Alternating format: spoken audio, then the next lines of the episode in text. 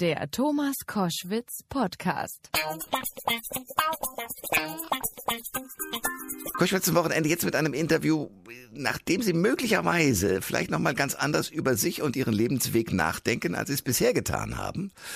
Äh, bei mir ist die Sportjournalistin Katrin Müller-Hohenstein. Herzlich willkommen in der Sendung. Hallo Thomas. Äh, du moderierst seit über, ich glaube, 200 Ausgaben im ZDF das aktuelle Sportstudio, bist regelmäßig bei großen Sportevents wie Fußball-Weltmeisterschaften oder auch Olympischen Spielen zusammen und hast ähm, mit dem TV-Produzenten Jan Westphal das Buch geschrieben, Viel Erfolg. Mhm. Da kommen 50 Prominente drin vor. Wer alles? Ach, das geht los bei ähm, Yogi Löw. Natürlich haben wir auch Martina Voss-Tecklenburg befragt. Das ist die Bundestrainerin ja. für diejenigen, die sich im Frauenfußball nicht so auskennen. Da ist drin eine Verona Poth, ein Oliver Pocher, da ist aber auch ein Alexander Herrmann drin. Also wir haben versucht, so die ganz große Bandbreite abzudecken der ähm, Berufe, die junge Menschen eventuell für erstrebenswert ähm, halten könnten. Da ist aber auch eine Astronautin dabei Ach, cool. und ja. eine Pilotin, ja. ein Schönheitschirurg, eigentlich alles. Oliver Pocher, würdest du sagen, der hat großen Erfolg? Ich also finde ihn lustig. Ja, ich finde ihn auch lustig. Und ich meine, er setzt Hammer. sich ja offenbar durch. Ja, der hat gerade eben einen, einen wirklich dicken Vertrag bei RTL wieder unterschrieben. Also wenn der Mann keinen Erfolg hat, weil man, man muss unterscheiden zwischen, also Erfolg ist ja zunächst einmal äh, der, subjektiv gesehen der Erfolg, ob man jetzt selber diesen Menschen auch mag mit dem, was er da tut. Also jeder Einzelne, das steht ja auf einem anderen Blatt. Also es, der, der polarisiert sicher, der Oliver Pocher, aber er hat äh, rein subjektiv gesehen natürlich großen Erfolg. Und was ist sein Geheimnis, sein Erfolgsgeheimnis? Dass dem alles egal ist. Ja, okay. Das ist auch eine Methode. In der Tat, man muss ja. eine, eine, dicke Haut haben in der Branche. Ja, die hat er auf jeden Fall. Er fordert es ja auch heraus. Ähm, ich habe äh, reingelesen in das Buch und habe festgestellt, dass du auch Höhen und Tiefen genommen hast, die ich durchaus nachvollziehen kann, weil es mir an vielen Stellen ähnlich gegangen ist, als du dann im Fernsehen sozusagen durchgestartet bist. Mhm. Erzähl mal, was dich da so nach oben und was nach unten gedrückt hat. Das erste, was einen komplett irritiert, ist natürlich, dass da auf einmal auch ein Bild dabei ist. Das heißt, du kannst nicht einfach äh, zur Arbeit erscheinen und los geht's, sondern ähm, es ist Fernsehen ist Warten. Du wartest darauf, dass das Licht gesetzt ist. Du wartest darauf, dass die Beiträge da sind. Du gehst in die Maske. Du musst dir überlegen, was ziehe ich denn heute bitte an. Also das sind im Vergleich zu dem zu dem Radio, was ich vorher gemacht habe, alles Punkte, die ähm, die sehr anstrengend sind, die man aber nicht sehen kann. Ja, ja, ja klar. Und äh, du bist plötzlich ein Mensch, der auf der Straße angesprochen wird. Du bist ein Mensch, der sich einer ähm, Beurteilung stellt, natürlich in dem Moment, wo er da auf dem Schirm erscheint. Irgendwann ähm, erkennen dich die Menschen auch. Und das war, das war für mich, äh, das war so ein Moment, da dachte ich, was ist denn jetzt los? Da war ich am äh, Bahnhof in Düsseldorf, glaube ich, war es. Und ich hab, ähm, bin zur Auskunft gegangen, habe irgendwas gefragt und dann guckt er mich so an und meinte, ach, ich habe sie gestern gesehen. Und ich gesagt, warum? ja, gut, das ist natürlich eine, eine schöne Rückfrage, natürlich. Ja, aber äh, was hat das mit dir gemacht? Also ich habe gelesen, dass du teilweise doch sehr erschüttert warst und in so einer Art Tunnel, weil du jetzt alles auch richtig machen wolltest im Fernsehen. Ich habe mich, ich habe mich da äh, zurückgezogen ich bin, ähm, ich hab, bin dann immer nach Hause in meine kleine Trutzburg gegangen, habe mir gedacht, hier kann dich keiner sehen. Also es, ist, es klingt jetzt dramatischer, als es tatsächlich war.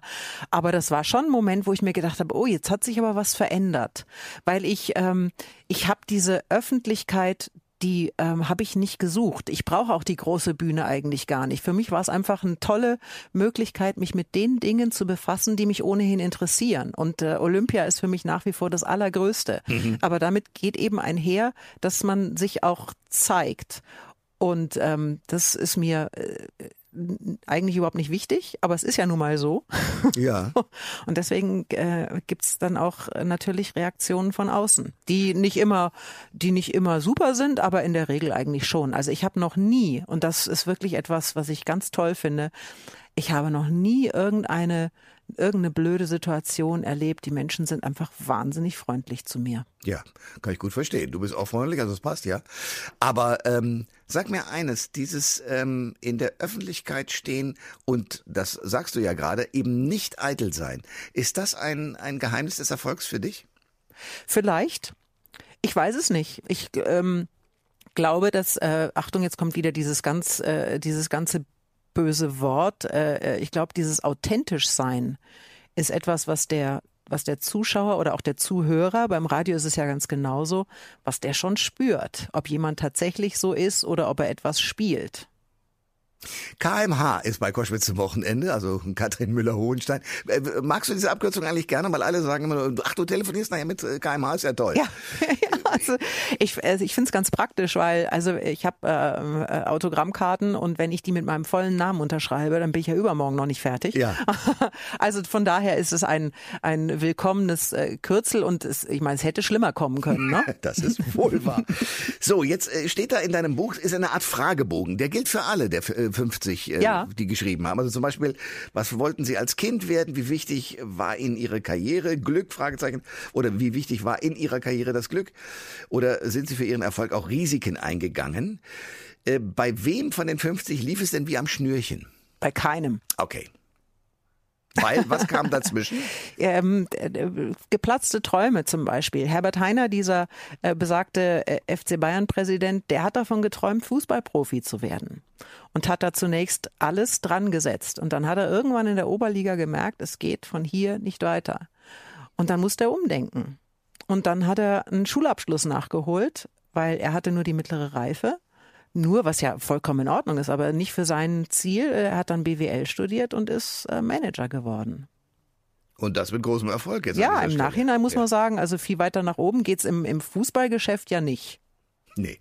Sag mal, Sportmoderatorin zu werden war für dich ja zumindest als Kind äh, gar keine Option. Ne? Du hast dich zunächst mal für die Erbfolge von kräuselhaarigen Meerschweinchen interessiert. Das war ja, da, da habe ich aufgepasst in Biologie, Vererbungslehre, das kann ich heute noch, aber Okay. wirklich. So, aber wie kam es denn dann? Also dieser Schwung ganz woanders hin. Du sagst vorhin, du bist ein paar Mal gestupst worden in die in die Öffentlichkeit, weil jemand gesagt hat, mach das mal, da gibt's eine Möglichkeit. Ja. Aber in dir drin, was war da? Was wolltest du unbedingt werden?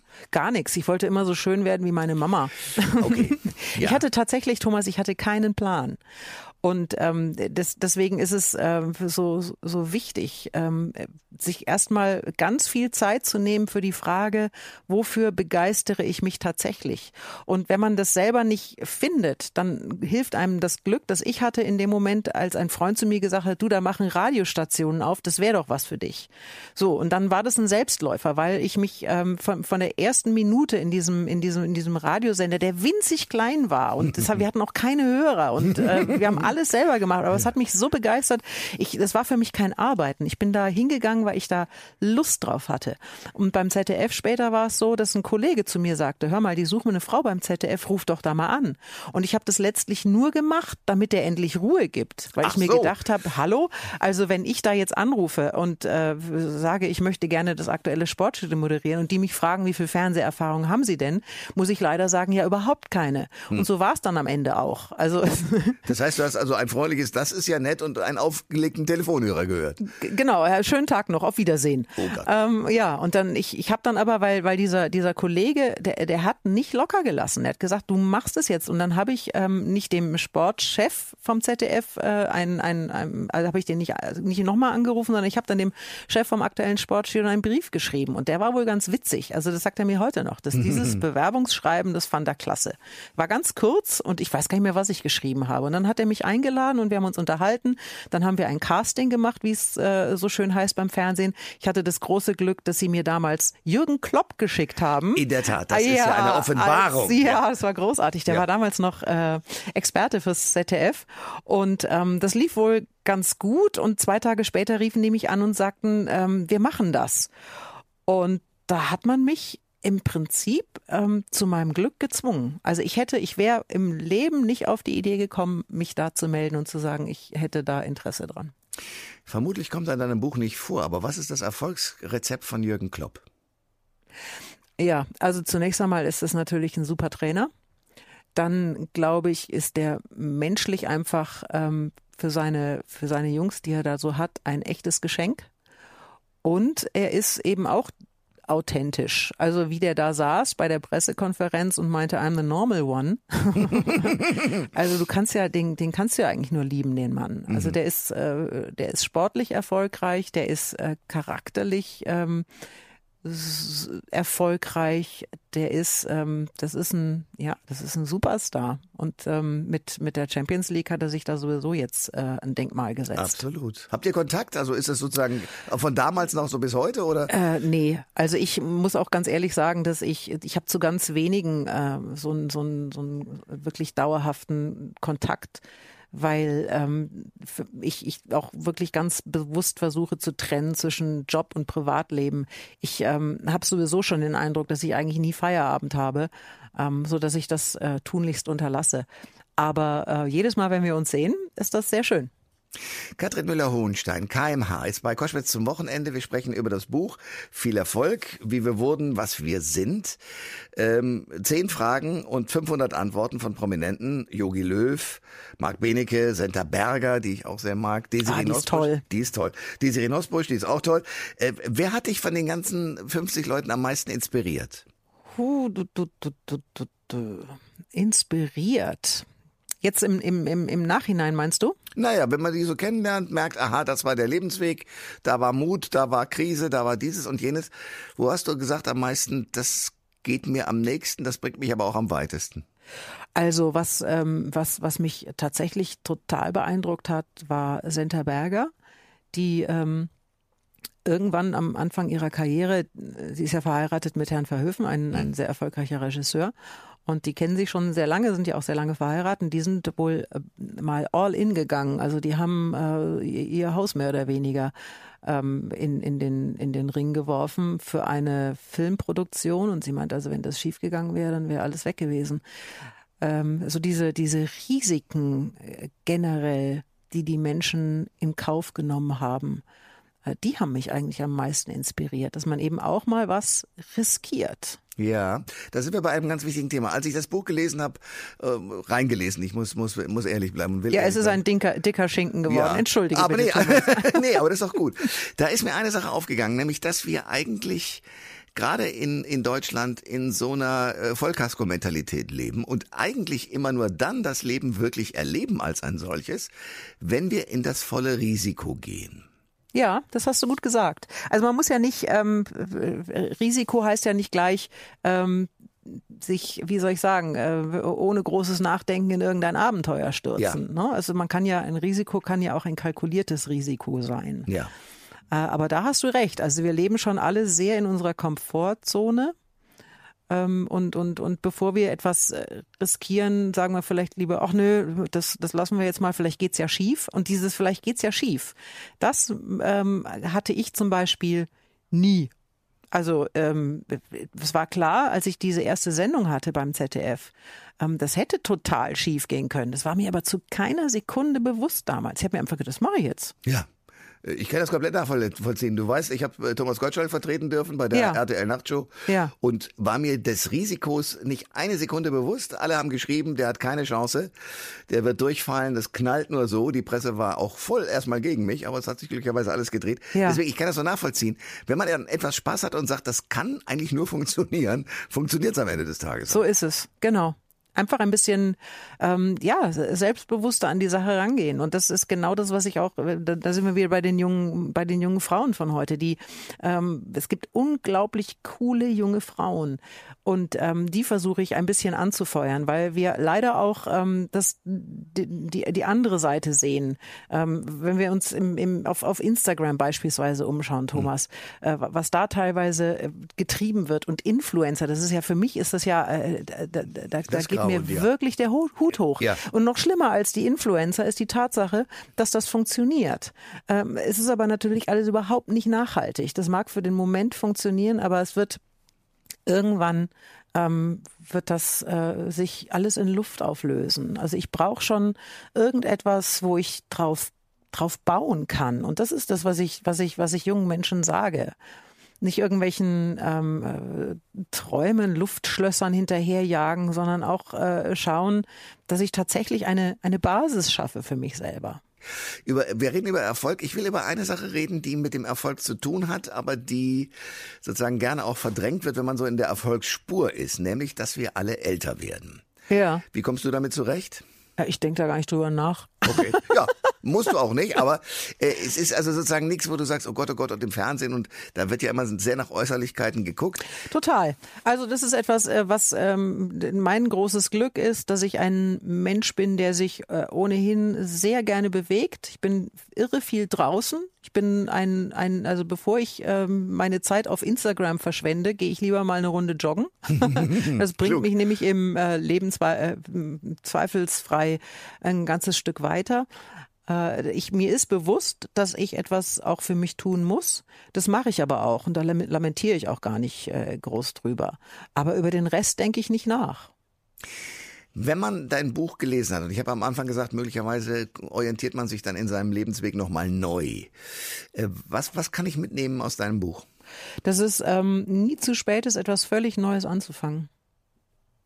Weil du aus den 50 Leuten, die du da befragt hast, äh, Menschen gefunden hast, die das tatsächlich so gemacht haben? Eigentlich alle. Keiner von denen macht eigentlich heute das, was ursprünglich mal geplant war. Mit Ausnahme vielleicht von äh, Yogi Löw und, und Martina Voss-Tecklenburg. Die wollten von Anfang an immer nur Fußball. äh, wenn du äh, ja mich anfragst, ich hätte ab, ich glaube ab zwölf wollte ich auch nichts anderes als ins Radio. Ähm, also insofern, ja, ich glaube, wenn man ist das, ist das ein Punkt für einen Erfolg, wenn man früh weiß, wo man hin will? Ich meine, in deinem Fall ist es anders gelaufen, aber Nein, du brauchst ja auch, also wenn du hin willst, äh, wenn das ist schon mal gut, wenn du weißt, äh, dass du ein Ziel hast. Aber was als nächstes ähm, überprüft werden sollte, ist ja die Frage, ob du dafür auch eine Begabung hast. Schau, wenn äh, Radio zum Beispiel gab es ganz viele, die, die äh, mich gefragt haben, wie, wie kommst du denn da hin und wie macht man denn das und gibt es da irgendwelche Tricks? Es gibt keine Tricks. Nee. Und wenn du zum Radio gehen möchtest, dann ist es hilfreich, wenn du kein ähm, so wahnsinnig scheuer, zurückhaltender Mensch bist, der gar nicht gerne redet. das ähm, das, blöd, ja. ja, es sind aber es sind aber tatsächlich viele dabei gewesen, wo ich mir insgeheim gedacht habe, oh weia, das wird ja nie was. Also ich brauche auch eine ich brauche auch eine Begabung dafür. Also Leidenschaft ähm, suchen, herausfinden, ob ich eine Begabung habe und ähm, letztlich richtig fleißig sein. Das sind meine drei Säulen. Eine letzte Frage zum Thema Erfolg. Mhm. Äh, bei den 50 Menschen, die du befragt hast, äh, ist Erfolg auch immer gleich Glück? Ich glaube, bei den 50 ja. Ich glaube ja. Die machen alle einen sehr, sehr zufriedenen, glücklichen Eindruck. Das sagt Katrin Müller-Hohenstein. Viel Erfolg, wie wir wurden, was wir sind, so lautet das Buch.